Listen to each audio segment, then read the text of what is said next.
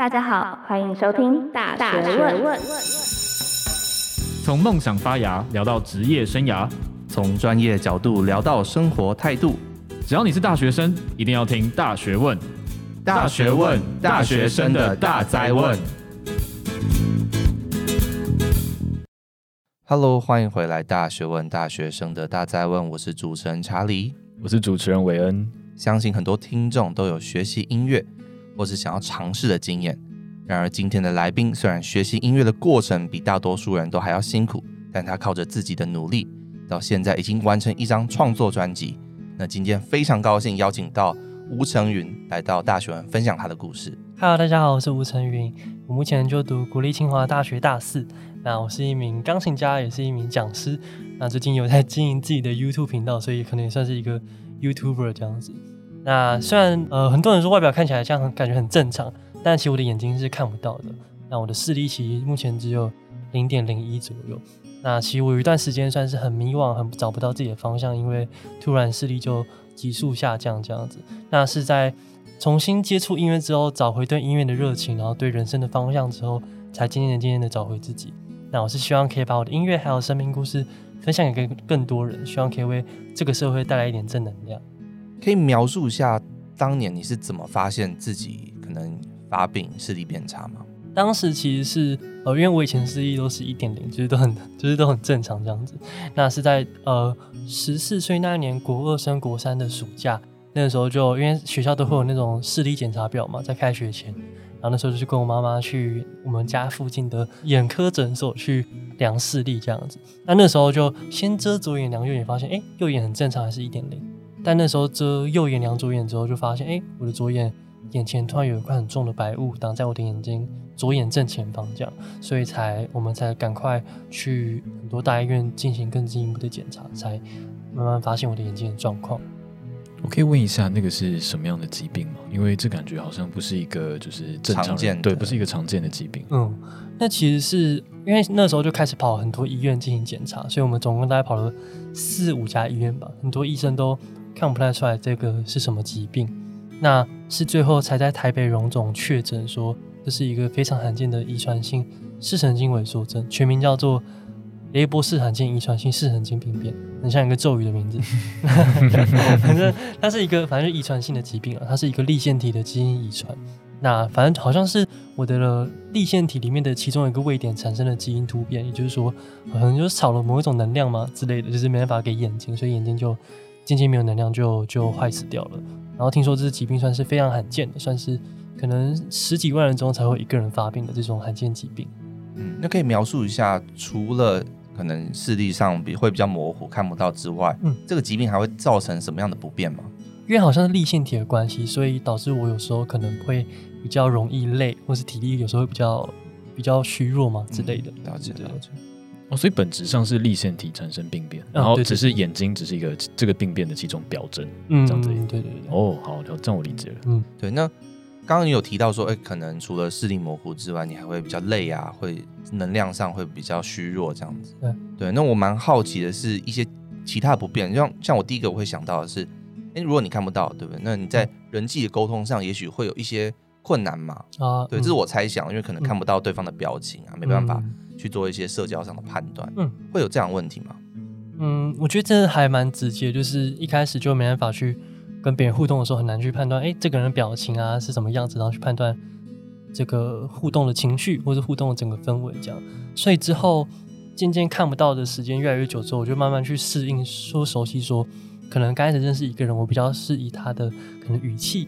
或是他的呃讲话的方式，或是讲话的用字的措辞之类来去跟这个人互动啊，是或者来是来去进而认识这个人，或者说也可以去观察，哎，每个人跟其他人互动的感觉，或是每个人在呃跟其他人表达的方式来去认识一个人的感觉，所以就跟以前是用单从眼睛去认识人的方式很不一样。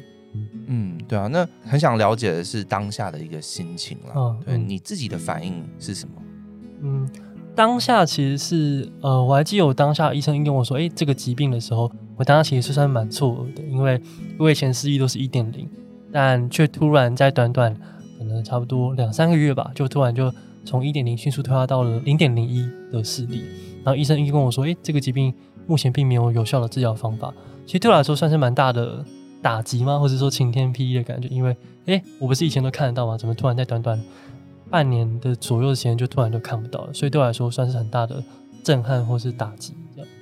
嗯，可以是想问一下，因为这个对你来说好像是你自己的个人打击，那对家人来说，他是不是也是也是一种很至关重要的打击？因为这个东西好像其实不只会影响到你，还会影响到你的周遭，或者说对周遭的人。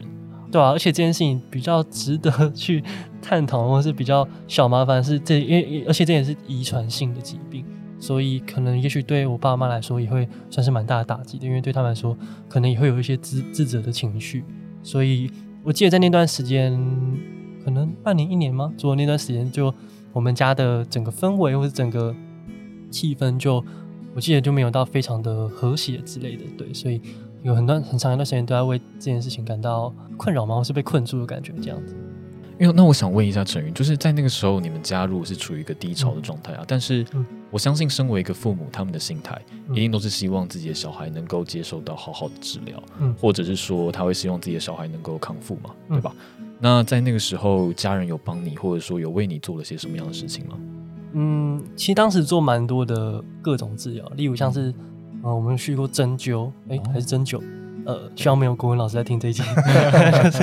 而且我们是都就是去中医了，然后就那时候真是插在我的，我最高纪录是我脸插了十几针吧，就是针就这样这样插很多针这样。例如是针灸，例如我们还试过哦，气功，就是 就是某个亲戚认识的一个朋友，然后就在做气功这样。然后那时候我记得就躺在一张床上，然后他就帮我在旁边比手画脚，我不知道他在干嘛。但是还有一个印象最深刻的是，就是我在二零一八年的时候有去过中国武汉那边。哦，武汉。哎呦，对，二零一八年，哦，二零一八，而且不用担心，不用担心，就是 对，反正那时候我去那边做过呃一个临床试验的基因治疗了，就是打针。但是真的打针是打在左眼里面，就一根针插进去眼睛里面。Oh my god！我的天啊，是真的一根针这样进去？对对对，哦，但是他其实有打麻药了，就是他有点那种麻药的眼药水。但是因为我还有我还剩一点点的余光，所以我还是可以看到有一根针从你左边眼睛慢慢放进去的那种感觉。我很难以想象这件事情，因为光我自己连戴隐形眼镜我都要戴超久，就是我是那种超懒，对，就是不太会戴隐眼的人，所以我能很难想象就是一根针这样直接进去。很刺激，对对。那我们听到你说刚刚做了好多种治疗的方式，那他们的结果是怎么样？哦，嗯，其实我刚刚讲了蛮多治疗方式，但是因为这疾病好像是真的是基因遗传，然后所以我们不管试了各种的治疗，是各种的方式，好像其实我的视力还是没有任何的好转，就是在大概半年一年的时间就迅速退化到了零点零一的视力。嗯，那。你是怎么面对这样的情况？因为可能一在一开始你看到这个你有发病，你可能会想说，那我可以做什么努力去治疗？嗯，但是经过那么多治疗，哎，结果还是没有效。当时你有没有再受到更大的打击吗？或者说你的心态上，你有做什么样的调试？嗯，其实，在发病刚开始发病那一段时间，虽然我一直都有在跑治，就是去很多地方治疗之类的，但其实同时我也在适应看不到的生活。就是为适应不同的生活方式，例如开始学习可能忙用手机啊，或是忙用电脑之类的。所以我觉得当时治疗对我来说，就是如果有就有，哎，如果没有就也也也没关系。就是，但我还是试着去努力去过好我现在的人生，或是努力去面对我现在需要面对的课题。这样，所以治疗这件事对我来说就没有得失心没有放特别重，这样。所以从刚刚回答听起来，感觉是陈云是跟视力障碍已经呈现一个共存的状态了，对吧？对对，我很常说就是朋友的感觉。哦，可是怎么去接受他说，哎，这个就是一个既定的事实，我接下来要为这个疾病而做改变？这像像我自己好了，我自己去年的时候也因为呃一些疾病的关系，我进了急诊室，然后那个时候在那个当下，其实我完全是无法接受这件事情的，就是我其实超级抗拒，然后连连书都念不下。对，嗯、那你是怎么去接受这件事的？嗯，我会换另一个角度去想说，那这件事情可以带给我的，但是好处吗？或是这件事情的优点是什么？就算我获得这个疾病，但我有没有什么其他的好，就是其他的优势，或是我还拥有什么东西，我还剩下多少，或是我说我还可以珍惜什么事情，我就没有去看到的是我还缺少什么东西这样子。所以最近发现我还有很多，例如像朋友，或是我还有听力，或是我还有各种不同感官、触觉啊等等的。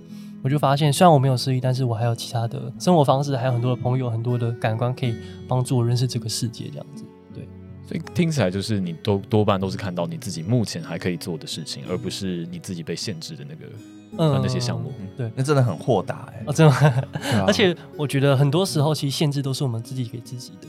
就是只要当你觉得，哎，这件事眼睛是我的障碍，它就会变成一个障碍。但只要当你觉得这件事是一个可以转为化成什么事情的一个动力的话，它就可以换换成不同的角度来去看这个世界。这样。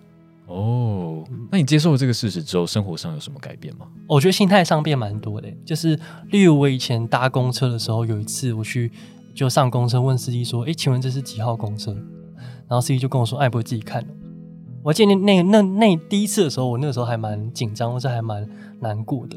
就哎、欸，怎么就是啊啊，我就看不到啊，不然干嘛这样子问这样子？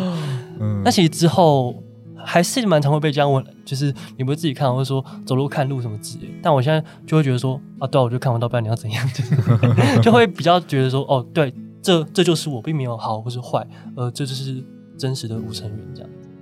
哇，真的非常不容易。你刚刚提到说。你心态上的转变，那有没有什么生活上转变？因为你刚刚有跟我讲到，你可能要学习什么盲用电脑啊，啊或者是一些可能盲人需要使用到的一些特殊的设备或者是技能啊。嗯，这这方面有没有什么可以分享的？嗯，例如因为发病之后，对我来说，滑手机或是玩用电脑这件事情，对我来说就变得很不方便，因为就字都太小了，我很不方便操作。所以之后我就学习呃手机跟电脑的语音系统。反正就是他们就会内建有一些语音系统，电脑是用惯的，但是 iPhone 手机就有内建。反正就他们就会把、手机跟电脑里面的字转成类似 Google 小姐或是 Siri 的声音念出来给我听，这样子。所以那时候就学了蛮久，然后现在就还蛮适应整个用语音系统来操纵三 C 产品的这个 这个技能。我真的觉得科技会改变世界。对，我们刚刚在录之前，我们有跟陈云就是讨论这件事情，他有秀给我们看，对吧？对，伟恩，你你觉得怎么样？伟恩，那个真的很酷，就是。以前如果大家不小心开到那个的话，应该会觉得是自己的手机当当掉了。对对对对，对、啊，它其实就有点像是说，你可以现在我的我的那个什么那个桌面荧幕上面有 App，就有很多个 App，然后你只要点了那个 App，然后它就会把那个 App 的名字念出来。好比说我点了 Facebook，它就会它就会讲哦 Facebook，Facebook，对 Facebook，然后然后你就会可以点进去，然后点进去之后你会发现哎奇怪，这个时候我要怎么阅览贴文，对不对？然后你就可以再点一次那个贴文，然后就会想谁谁谁。然后他就会讲他里面的那个，就是他发的文，对他发的文，对对对对，我觉得这是蛮酷，超强，而且他表情符号也都会念出来，就是他念红色爱心或是喜极而泣这样。对对对对对对，像刚刚其实我们有尝试一下，就是查理有传 emoji emoji emoji 给陈宇，然后就会出现说爱心，然后 emoji，然后接下来或者是如果你要打字的话，你要打说什么？像我们一般会打 hello，然后 xd 嘛，对不对？对，他就会真的要打哈。然后 low，然后擦 D 这样子，他才有办法去输入整个就是语音讯息。对，那我想这边我们就进入今天最重要的一个重点了，就是你身为一个钢琴家，我蛮好奇的是你怎么开始接触到诶钢琴这件东西，然后说啊我要成为一个钢琴家。我想这个应该跟你智力退化的这个经验是有关系的。对，对，其实我从四岁就开始学习打击乐。但在七岁的时候就开始学习钢琴，所以算是从小开始就有在接触，算是音乐的熏陶这样子。但其实小时候，小时候也很喜欢，但是对我来说，因为久而久之就一直不断的练琴，或是爸妈觉得，哎、欸，就是哎、欸，你每天都要练，要练多久？所以对我来说，在小学、国中那段时间，音乐热情有点被消磨掉了，因为就变得很自私的话，不是说那么喜欢、啊。对对对对对，其实很有趣的是，反而是在发病之后，虽然有一段时间我有点想说，哎、欸。那我看不到，还可不可以弹钢琴？因为我已经看不到琴键了。但是在有一次的高中的才艺表演，那个时候我想说，好吧，不然我就随便上台弹一首曲子这样子。我是我记得我是弹周杰伦《不能说秘密》的，里面有一首钢琴曲这样。反正那时候我弹完之后，那时候我突然发现，我就可以用听的去听到钢琴的每一个声音，就哆来咪发嗦拉西哆。然后那时候我就发现，我从钢琴身上获得很多的自信，还有很多的能量。然后同学们也有。就是下课有全部很多人就跑过来跟我说：“哎、欸，我弹的很好听啊，或是弹的很厉害之类的。”那时候我就渐渐的从那一次开始，我就发现音乐真的可以带给我好多的勇气或是自信。我也渐渐的、渐渐的从音乐慢慢、慢慢的找回自己。可是站在这个角度来看的话，我就会很很想问说，为什你是怎么去学新的曲子，或者说学新的曲子？因为看不到谱，都看不到谱啊。嗯，哦、呃，因为以前我都是用看谱的方式来去学新曲子，然后发病之后，因为我已经没办法看谱了。但很有趣的是，我刚刚提到，就是我听听得到哆来咪发嗦拉西哆，所以我就会请我钢琴老师或是我弟帮我，就是把新的曲子的左手右手的，就是不同声部的每个音符，把它录成每个音档这样子，然后我就会去背说，哎、欸，这个音档的每个音多少，然后是每个音什么，然后再把它组合起来这样。所以我之后练新曲子都是用听的。哇哦，神童啊，这真的很强。所以之后我发现到一件事情是，就算我没有失忆，但是我还有听力，所以我很常会。发现的事情是，有没有可能是上天帮我关一扇门，会帮我开另一扇窗的那种感觉？嗯、对，觉得还蛮有趣的。我跟陈云真的很正向，对对对，不管什么打击的时候，就笑着迎接的挑战。从我们前面听到，就是有讲到一些，就是你目前在做的一些创作创作。那刚刚你也送了送了查理一份专辑，哎、欸，对对，对超强的耶！Yeah 对，你现在是希望把你的这些曲子，可以透过像专辑的方式推播给现在世界所有的人吗？嗯，因为我从就是重新接触钢琴之后，其实我除了练新曲子之外，我也有开始学习乐理的创作。所以我从高二开始就开始不断的嗯写我自己的曲子，因为我希望可以把我的故事还有我的心路历程写成歌，然后跟大家分享这样。那查理，你可以就是因为刚刚陈云有送了你一张专辑嘛？嗯，那我现在看你手上也在把玩这张专辑，要不先稍微简介一下这张专辑的内容？陈云，这一这个专辑叫《新的乐章》嘛？你你来描述一下这个专辑。背后的故事，嗯，这张专辑其实是我在二零一九年十二月四号所发行的我人生第一张的钢琴创作专辑。那它就是收录我从高二开始学习创作到呃到现在一路以来的十首曲子的精华。那它里面就有很多哎、我高中时期所写的曲子，它还有我高中升大学那段时间所写的曲子，或是还有我很多时候哎、心路历程的时候，就是说想要写的曲子，都收录在这里面。那会叫新的乐章的原因，是因为，嗯，我觉得从发病来到现在，我很多时候都觉得，很多时候我们都需要跟自己的内心对话。就是很多时候可能会觉得，哎，可能遇到什么困难，遇到什么挫折，但是如果嗯可以静下来，或是呃或是很沉静的跟自己内心对话的话，会发现其实人生有无限的可能。所以我就希望可以写这首新的乐章来来传达给世界这个内心的自己的感觉，这样。嗯，了解。那我我蛮想要聊的是其中几首啦，我们来分享一下每一首背后的故事，这样。嗯，那我先挑一首，嗯，我觉得也很很好，我自己很喜欢的是《新的旅行》，嗯，Journey of Heart 这样。嗯，那这个背后故事是什么？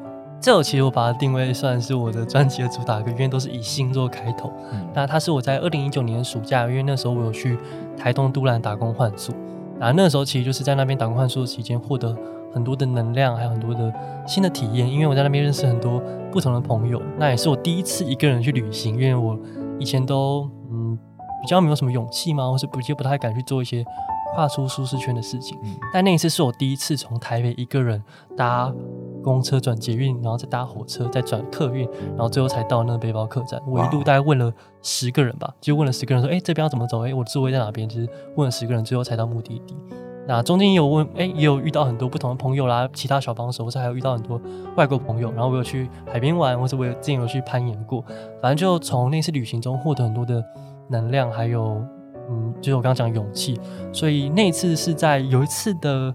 好像是傍晚的时候在弹钢琴，因为那因为那边有一台钢琴，我在那边弹弹弹，就弹到《新的旅行》这一首的副歌的旋律，我就觉得哎、欸，这旋律好好听哦，然后就快把拿拿手机把它录下来，这样就觉得这旋律带给我很多的力量，所以我就把这把它回台北之后就把它写成一首曲子，叫《新的旅行》，希望可以嗯传达我透过内心自己的对话来旅行的感觉，这样。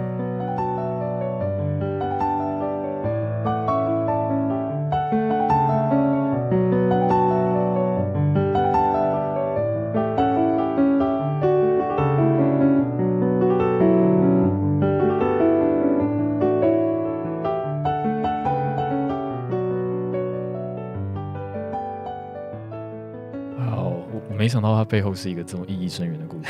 对啊，对啊，对啊。那不然，Wayne，你来挑一首啊？我觉得，我觉得我想问陈云了，因为这总共十首，嗯，哪几首是你觉得对你来说最重要的，或者说对你来说意义不凡的？哎，这个。因为每个都是我自己的孩子，你叫他要把他十个孩子，然后特特别特别挑几个出来。好了好，那不然我先讲我喜欢的，因为其实我已经有先，我先我有先听过。嗯，我自己最喜欢的是第五首《Reborn》。哦，是，嗯，对，因为那首其实是也是我从都兰回来之后才写的。因为我刚刚提到，就从台东打工换宿回来之后，发现我获得很多全新的能量，或是获得有找到全新自己的感觉，所以那时候就有用。因为有一种觉得重生的感觉了，所以那时候就有一次就在呃，好像在洗澡时候吗？还是在还在我忘记什么时候就哼旋律，就哼到副歌那个叮叮叮噔噔的那个旋律这样子。所以这首蛮不一样的是，因为我后来觉得这首歌我想传达一种很有力量的感觉，所以这首歌跟，跟其他首不一样的地方是我还要请我一个叫吕礼君的学长帮我编曲，所以大家听的话会听到鼓啊，还有其他的乐器的编制这样子。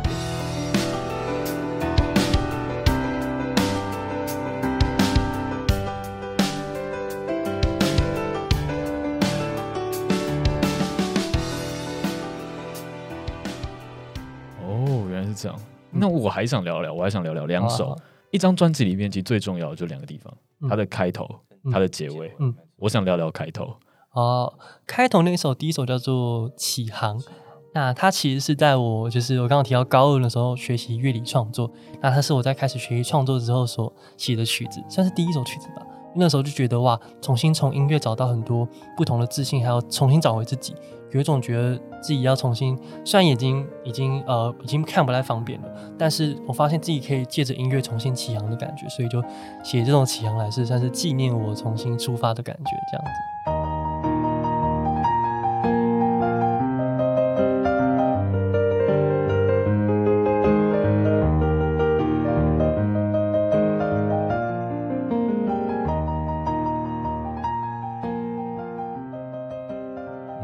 所以启航简单就是说，你从开始创作的那个新的人生转捩点的第一站，这样子。对对对，听说查理很喜欢这首。对我，我真的超喜欢这首。我觉得那个旋律 怎么讲，就是有 get my heart，就是觉得哎。听完觉得很很舒畅，然后觉得很开心，对吧？谢谢。啊，那刚刚为你提到说，哎，最后一首嘛，叫做《未完的旅程》啦，听起来就像在卖关子。哎，他卖什么关子？因为其实这首是我在高中升大学那一年暑假写的，就觉得哎，虽然高中毕业，但是未来其实还有很多的旅程在等着我这样子。那会放在最后一首的原因，也是想鼓励自己，就算完成一张专辑，但是我的人生还有很长很长，我还有很多旅行，或是我还有很多的。我还有很多的想法，很还有很多的梦想，都还想继续去实行这样，所以，呃，这首《未完旅程》也是来鼓励自己，或是鼓励大家说，就是我们虽然有很多的目标，很多的想法，但是相信我们的旅程都还没结束，我们可以一起努力的感觉，这样子。所以就是说会有第二张专辑，然后期待。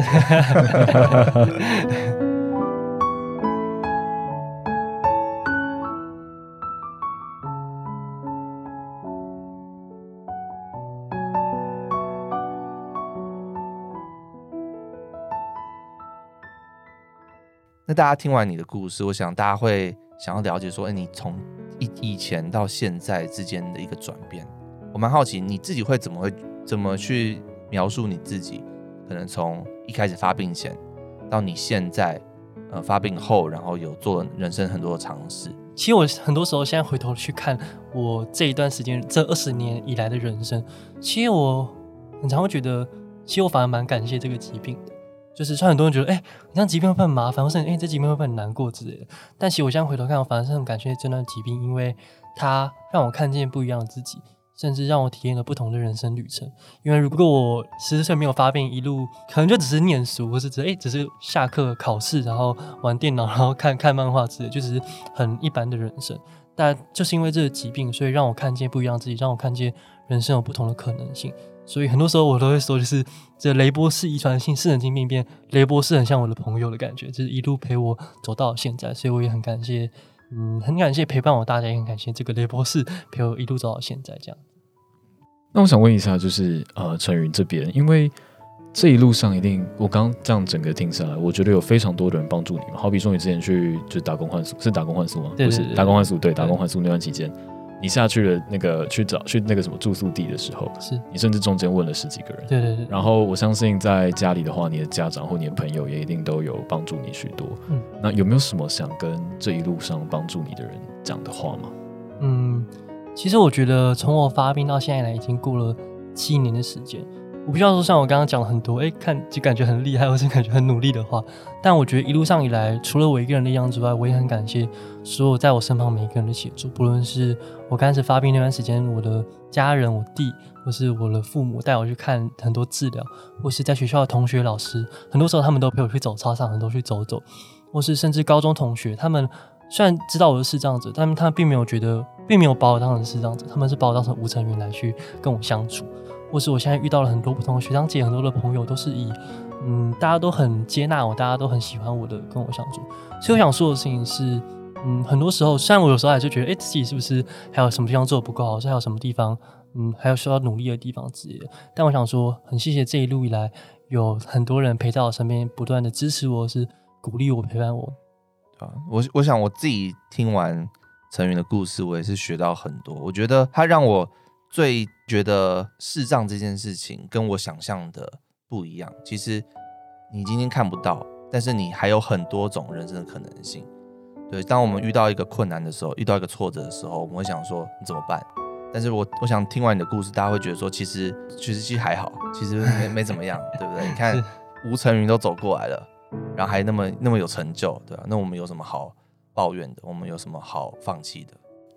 我想给出一个不同的观点，我自己觉得就是疾病其实是会使人反思的一个时间点，对吧？因为像我自己在去年的时候，因为过度忙碌，然后后来进急诊室那段时间，其实是有一段空闲期的。那段空闲期其实改变了我当下的许多想法。好比说，我以前就是为了呃，就是比较偏向说要追逐那种什么汲汲营营，对对对对对，汲汲营营的那种生活。但是也是在那段时间内，我接触到一本书是呃平路。平是那个安平安的平，然后路是马路的路，一位叫平路这个作者所写的叫间隙，就是间隙的意思，就是说在两段忙碌的时间中间所留下来的一一段空白期。对，那时候我看了那本书的时候，因为他这本书是在讲一些跟癌癌末患者的一些心路历程。其实我们都可以发现说，疾病这个东西确实能够让人在啊、呃、在生命中或者说在整个生活中是有一段喘息的空间，然后它能够改变你自己，阐述新的想法。那从陈云这边的话，我也感受得到，就是这个疾病虽然说在一开始对你来说可能是一个噩耗，但是在后来，它其实真的改变你的整个人生的方向，它甚至让你走上了另外一条道路，是吧？嗯嗯。因为时间的关系，我们今天其实差不多到了，那我就稍微做个总结。对，我们其实从前面可以看到，就是说陈云在一开始遇到了突如其来的疾病的时候，大家在对于这种疾病的不了解的时候，会感受到一些恐惧，对吧？然后接下来我们也看到了你，因为就是尝试了大量的努力，去做了非常多的治疗，然后或者是说，就是我们有去尝试了许多偏方，像是刚刚有提到像气功，或者是像是去武汉那边，对，武汉那边去那个针，那叫打针吗？打针在打在眼睛里面，对。所以最后最后最后，真的还是很可惜的，就是这个是一个遗传性疾病，所以没有办法改变。然后我们也看到，就是陈云在最后用乐观的心情接受了疾病，并且相信说这这个疾病其实并不是阻挡了自己之前的发展，而是为之后的发展来了一个转捩点。然后接下来这个转捩点让你找到了新的自己，让你找到了不一样的自己，开启了新的旅程。也就是最后你才会走上呃弹钢，就是后来又成为钢琴家的这个路。然后也想要将视障者还有视障的一些。呃，这种心路历程，或者说生活环境，传达给所有人。嗯、所以查理，其实我们可以感受得到，就是陈云在这整个介绍的过程中，他完全体现了就是满满的正能量。对，我蛮想 cue 你的，你有具备这样的正能量吗？我能不能，如果遇到这种这种挫折，我能不能够那么正能量？我觉得我 eventually 我会，对，就是可能前面一定会经过一些心理的调试，对，但我自己觉得我。的人是有一个目标的，所以经过一些挫折，经过一些困难之后，慢慢的会接受这件事情，然后还是会回到一个正轨。我自己是觉得是这样，但是我没有经历过，所以我很难用我现在的经历去猜测我未来会发生什么事情。好，那最后想请陈宇，看你有没有想要跟我们听众鼓励，或者是说什么话？我觉得回想我就是这一段时间人生，很多时候遇到很多挫折或是挑战的时候，很多时候可能会，虽然我眼睛这部分已经慢慢克服了，但是难免我还是会遇到一些诶不一样的挑战，例如课业啦，或是一些我来做其他的事情会遇到了一些困难或者挑战。那很多时候其实我也会怀疑自己，诶到底是不是真的可以，或是自己是不够好之类的。那我希望可以用我的眼见故事，或是用我不同的故事来鼓励大家说，虽然我们很多时候可能会怀疑自己，可能是不是哎、是不是很糟糕，是自己是不是还不够好？但我想说的是，我们只要有创造性，或是我们只要有值得被爱的勇气，我们都可以创造我们属于我们自己的价值。所以相信我们都可以找到我们自己的方向。现在你觉得最好的样子？啊，我是吴承宇，很开心今天可以来这边跟大家分享我的故事。谢谢大家。我相信我们今天的听众也一定都能从陈云身上学到许多的，不论是包含遇到困难的时候要采取什么样的心态去面对，或者是说听完这些经历之后有所启发。我相信这些东西都会对我们的听众带来呃意想不到的收获。那我们今天 podcast 节目就到这边，但是千万别离开哦，因为我们在最后还会播陈云自己的创作曲《新的旅行》，那欢迎大家继续聆听。那我们就下次再见喽，拜拜，拜拜，拜拜。